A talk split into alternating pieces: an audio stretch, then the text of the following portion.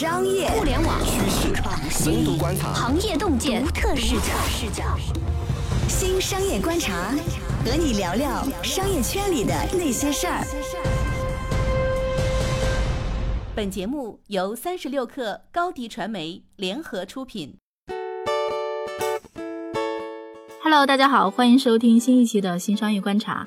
我是三十六氪的大公司报道部主编杨轩。那这期呢，想跟大家聊一聊刚刚提交了招股说明书的瑞幸咖啡。我们邀请到了声音非常好听的乔迁老师。还有我们驻上海，其实对咖啡行业还是做了一番研究的记者兔兔。嗨，两位好，轩老师好，小轩好。啊，我知道你们两位其实是花了大概两三天的时间去扒瑞幸的财报数据，做 Excel 表，然后算那个比率。剩下来有没有什么让你们吃惊的结论，或者是跟你们以往印象不一样的地方？看完这个招股书之后，觉得这家公司比我想象中的要好很多。嗯，因为之前做的一些报道主要是关于它烧钱的这个点，但是我现在去看它的这个整个数据的情况的话，发现它其实数据都是往好的趋势发展的。比如说，我们做了这个数据之后，有发现。它的这个营销的整个的一个费用的比例是在下降的，说明它的成本控制还是比较好的。你们说的营销费用下降，并不是说总费用下降吧，而是说它的比率占比下降吧？对，我们计算的是营销费用率，就是用营销的这个费用去除以它的收入，算这样的一个比率，它其实是好转的。也就是说，它其实花钱的效率是在上升的。陆正耀当时就他们神州那个团队要开始去大投广告之前，其实我见过他们一面。当时是已经提前了解到他们要做瑞幸这个项目，但是他们跟我们说的就是说，哎，你们能不能先 hold 一下？我们当时还了解了一下，就是他们神州租车本身的一些业务嘛。但是当时能看出来说，他们对新业务的重视程度很高。当时瑞幸还没有面试，所以呢，大家还没有像今天这么火热啊。当时我们也很奇怪，就是说为什么？他们整个团队都那么重视这个项目，所以你说的十点是一七年下半年。对，其实当时陆正耀就跟我们已经说了，说他的计划，比如说他去跟江南春去砍价，然后要一下什么时段的广告费，请对方怎么打折，然后他们怎么去谈了张震和汤唯，怎么请人家同意说要去代言瑞幸这个品牌。因为他们这个团队是打广告的老手，当年他们在跟 Uber 还有跟那个滴滴打架的时候，给线下分众投了很多广告，而且他们对于这个渠道和它的效率是非常清楚的。他如果这次再使用的话，对，没错。而且江南春，我不知道你你们有没有参加哈？就江南春其实也跑来跟三六氪分享过他的那套理论。他们会认为说，相信品牌定位占领心智这件事情，他们会相信说，大家只会记得少数的品牌。接着，这帮老板们其实就不只是停步在江南春那一套上，他们会很清楚说，我一旦这个钱花下去，我一定要有一个大的单量或者很多门店去把这个广告拉来的人流承接起来。所以，其实我们看到瑞幸很疯狂的举动，比如说大打广告和大量的开店，这两者其实是配套的，缺了哪一个都不行。如果它的开店速度不够快，然后呢，它的那个广告费就会白花。基本上这是一整套打法，但是在外界看来呢，这肯定也是一个很疯狂的打法。这意味着说，无论是广告费还是跟开店有关的各项成本，都会有大幅的支出，需要很多钱，风险很高。大家都还记得吗？就是瑞幸刚出来的时候，大家都很惊艳，消费者就会觉得很便宜啊。但是再过上一阵，大家就会怀疑说，哎，你是不是烧钱烧太多？你会不会要死？所以这次提交招股书算是秘密的一个大公开，我觉得有点这个意思。我觉得你刚刚就是从那个营销这个呃这个角度来分析，它就是要快速开店是一个方面，然后另外一个方面，其实我们也看到说，它在门店的这种类型的运营，包括它在自提店和这种外卖店的这种设计上，也是有很充分的考量的吧。就是我们应该有拉一个数据，是就很重要的是它的自提的那个订单的比率。一八年的上半年的时候，它的外卖订单的比例其实是超过它的自提订单的。但是呢，在一八年下半年开始，就是 Q 三开始，它的这个自提订单比例其实已经超过它的那个外卖的比例了，达到了百分之六十一。然后呢，它现在还在不停的开店嘛，今年有说要开到三千多家，是要超过星巴克的总的门店数。然后可以预见它的这个自提的部分还会继续上涨。嗯，其实这个事儿我觉得有一个很重要的逻辑啊，我记得乔迁其实是跟行业里的投资人聊过。在没聊之前，或者说大家没有看到就瑞幸的财务数字之前，可能不会意识到说，在它的成本结构里，其实咖啡啊，然后咖啡豆啊，就是这个硬的生产成本，在成本里的比率其实是相对低的，也就两块钱上下一杯。但是它的配送费用是高的，一杯可能是有六块钱还是多少钱？因为他们的合作方是顺丰，而且是唯一的。顺丰的品质是很好，所以它收费也很贵，大概可能要支付十块钱，如果没记错的话，就是瑞幸要给顺丰这么多钱，一单十块钱，对吧？对对，然后一单至少两杯嘛。对啊，所以就是说，在它的成本结构里，其实快递费的这个重要性要远远超过大家的一般想象。嗯，而且它是每一单计件的这种工费，就它无法被摊薄，还不像房租这种成本。对，就是硬成本。而且我觉得瑞幸是做了有意识的引导，引导大家去下去去拿。比如三十六氪的办公室地下一层就有一家瑞幸的店。然后呢，你知道贵司领导很懒惰的时候，就会问我说：“哎，要不要喝杯咖啡？”我说要，他就。点两杯，然后让瑞幸送上来。你知道，从我们楼上走下去就在地下一层哦，他就不愿意走，然后瑞幸就要付顺丰小哥十块钱，让两杯咖啡从地下一层走到地上六层。这个很傻，对不对？所以瑞幸在想办法鼓励你们下楼去取，比如说他提高了配送的那个门槛，他之前是两杯就可以配送，现在好像要到三杯。对，提高了门槛。你如果不到那个门槛，我一算说，哎，我这个走下去可以省六块钱，我就要自己下去了。对，因为你自己到门店，他就省十块钱啊，这个钱是很高的，对他来说，就相当于他的成本里面一下子百分之六十的成本没有，这是他们那个疯狂开店的另外一个逻辑。我记得当时去见陆正耀的时候，他就当着我们的面，然后就开开他的本子开始算账啊，然后一边算一边说：“你看，其实我是很会算账的，不拉不拉的。”像这种创业老手吧，然后在做瑞幸之前肯定是算过账。我不知道这个账有没有算过来，但是这个大体的逻辑，我猜他们应该是算过的。我补充一点，刚刚说那个他鼓励你们自提的方法，就比如说提高这个外卖的配送的门槛。这是一方面，然后还有就是他们在选址上，他们会选很多是那种办公楼的中庭的位置。你想那个位置就是基本上白领人流量最大的地方嘛，他们完全可以在上班的之前就顺路点一个单，然后上班路上就提了，所以这个场景是很顺畅的。它整个的这一套运营的机制都是在鼓励你去自提吧，就是让白领们在上班的时候或者上班那个间隙下楼自己拿杯咖啡。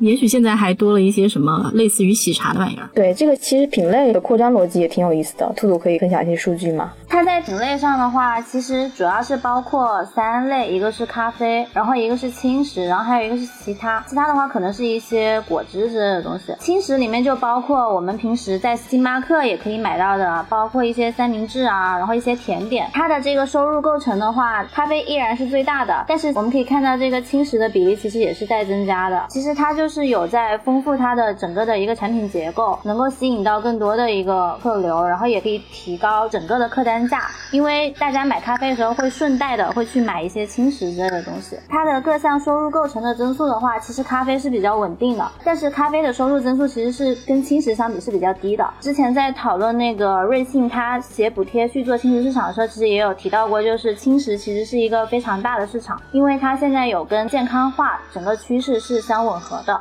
大概是这样一个情况。好的，稍事休息，我们马上回来。为什么说瑞幸对标的不应该是星巴克，而是便利店？瑞幸和连咖啡的打法有什么区别？瑞幸该怎样缓解自身的烧钱压力？欢迎继续收听《新商业观察》。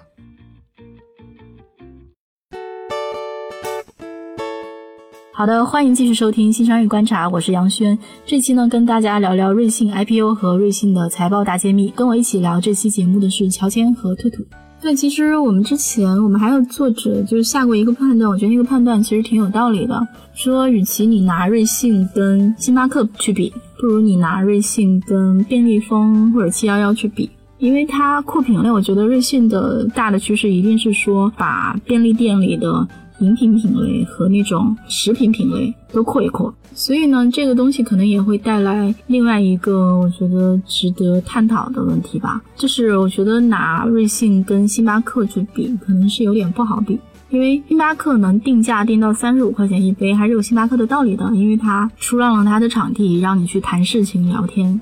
瑞幸其实不具备这个功能。基本上它都是 pick up 店，对吧？它不太有那种说让你坐下来谈天那种店，所以它跟便利店更对标。但是与此同时，比如说我们楼下也有一家便利蜂，便利蜂其实基本上就是在做什么？现在在做买一赠一，基本上一杯咖啡原价大概也就十块钱吧，十块钱十五块钱，比瑞幸还要低一点。同时，它的食品品类是非常丰富的。我还是能够看到说很多同事就直接去买便利蜂咖啡了，它是有一个很强的替代性的，这可能是一个问题。当然，我觉得另一方面啊，就便利店的数量不如微信多，好像是这么一个状况。就像今天我还在跟乔迁在讨论说，大家不去选便利店咖啡，而去选瑞幸的不同点在什么地方？我觉得中间有一个不同点，就是还是在于说。它的这个品牌溢价究竟能溢出多少？比如说，我觉得可能是稍微有一点点说便利店咖啡就显得很廉价和很随便嘛。然后你喝一个小蓝杯，没有星巴克那么贵，但是多多少少有一点点品质感。这个品质感就是它的溢价能力。我如果是瑞幸的话，假如说我发现我对便利店咖啡的替代性变强，我会干什么？我会加入一些花样翻新的咖啡品类。比如说，我可能会加入一些像连咖啡的那种品类。连咖啡的特点其实是说，你觉得它的商品还挺诱惑人的嘛，就是它有很多花样嘛，你会想去试试嘛。然后这个东西可能是产品力的一个体现。然后瑞幸可能在最开始做标品的时候不需要做那么多，但是一旦被威胁的这个可能性增强的话，我觉得这可能是。可以迈出的一步，因为你去看那个便利店的咖啡机，便利店咖啡机，我觉得基本不会做花样翻新的咖啡，他们就是一台咖啡机，对吧？标准六个单品，我觉得不会再再多花样了。但是你看瑞幸现在他们去卖那些喜茶的替代品，什么西柚奶盖茶呀、草莓奶盖茶呀。所以说他们还是有这种做新品的能力的，毕竟是有人在店里，这是我猜测的，他未来可能的就抵御竞争的一个办法。当然，我觉得瑞幸好像今天还完全没有开始走到这一步啊。但他如果就是继续扩品类的话，它的客单价应该是会继续往上升的。比如他现在的轻食可能一个什么鸡丝凉面要卖到二三十，对他新的这种咖啡更差异化的这种精品一点的咖啡可能也会更贵。再比如说，他还可以提单价的一个办法，比如说啊。我现在去星巴克，星巴克最近的新品有一个什么什么福瑞朵啊，就是一个咖啡里面有一大坨奶油还是冰淇淋，就那个玩意儿大概要卖到五十块钱一杯。你看连咖啡有类似的单品，大概卖到三十五一杯。如果瑞幸去把这种新的单品加进去，它就能提升它的客单价。这就好像是说，它当时好像有卖什么圣诞特饮咖啡，那个咖啡的价钱比它一般的普通常见价钱要高一点。这样的话，它就能提价。我觉得这家公司还是有些可以想办法提价的空间的。这个策略可能比连咖啡反过来做标准的品要好做，很容易。连咖啡的护城河很低，因为你要去抄一个产品创新啊。当然我这么说有点无耻啊，但你真的要去抄一个产品创新是容易的，你去做一个花样翻新的咖啡是容易的，但是你要开很多的店，然后让你建起来，对，然后把你的品牌让很多人知道，让很多人用过，同时呢，你的 app 能够顺畅的用，配送服务也还行，这个事情其实是还是有竞争力的。还是有护城河的，这个是那种高举高打的，然后建立一个用一个高风险的做法，建立一个迅速拉起一个很高护城河的这种打法。当然，就是如果死的话会死得很惨，但是如果真做成的话，可能就还蛮好的。就是这个事儿，可能就是。如果我是一个普通的刚刚创业的创业者，这个打法是我绝对不会试的一个打法，因为不要说开几千家店了，开一家店可能就弄死我了。这个一定是说一个对开店和扩张很熟悉，然后同时花钱很熟悉，对花钱投广告很熟悉，然后呢，我要扩盘子的话，我有一个可用的、迅速召集的可用团队，同时我还能在市场上融到很多钱。只要是一个这样的团队才能搞的一个业务，对，这是一盘大赌，大赌注，不是一般人能玩的。可能瑞幸他们更加的有这种商业的眼光，就是有更加有全局的意识。其实连咖啡，因为我跟他们的创始人还有 CMO 都有聊过，他们可能是一家更加保守的公司，而且他们比较去 care 这个产品到底做的好不好这件事情，所以可能这些因素都导致他们可能眼光有一些小吧。比如说，我有提到一个评价，就是关于零咖啡的这个模式，因为它现在它的选址其实就跟，瑞幸其实差异蛮大的，它都会选在一些比较边角这些店，其实你是看不见它的，所以你不会对它的品牌有一个认知。然后以及它选的很偏，所以它只能靠外卖来支撑，就是你没有人会去自提的，因为太偏了。所以这样的话，其实它的成本一直降不下来，这也是它客单价比较高的原因。我从来没有在路上看到过连咖啡的店，我们还是互联网从业者，所以才会知道这家公司的存在啊。我觉得很可能一般人压根儿都不知道它的存在，你也没有在路上看到它的店，你也没有看到它的广告，它价钱还贵。然后玩法也很复杂。我今天还跟乔迁说，说打开了手机看了一下连咖啡的那个微信公众号，我说你看他们这个拼团业务这个步骤有一二三四五，在哪些步骤会让人产生迷惑？我觉得他们这个整套就很麻烦，但是瑞幸就很直接，最后要配送啊，不知道配送费是多少钱。而且他们的销售方式，我之前有问过，因为他们很主张就是做这种拼团，一次买很多的，其实是有一点点类似批发的那种搞法的。其实可以啦，在早期打开市场的时候，的确是 OK 的。而且我印象中，在早期的时候，瑞幸也是用同样的方法打开市场的。当时是多少买五赠五，对吧？大家为了把买五赠五这个事情用掉，就会叫上一堆朋友。可是你叫朋友的前提是买五赠五啊，就它是有这个硬的补贴在这里。对，它不打折的话，你好像没有动力去对让朋友一起参加。对，没错，是的。所以就这个事情就很麻烦了。连咖啡其实做的很早，而且连咖啡是那个连长做的吗？是他已经做了四年多了。其实不得不说，你知道连长跟谁关系好吗？连长跟周航关系好。大家有没有想到，周航在打车行业里的做法跟滴滴的做法有什么区别？你再想想，在咖啡行业里面，连长的做法跟瑞幸的做法有什么区别？所以就是你想，瑞幸兴起的时间只有五个季度嘛？那其实五个季度就飞快的做到现在这样，跟默默耕耘了四年，然后还是相对小众的连咖啡比，你还是能看到一个非常凶猛的。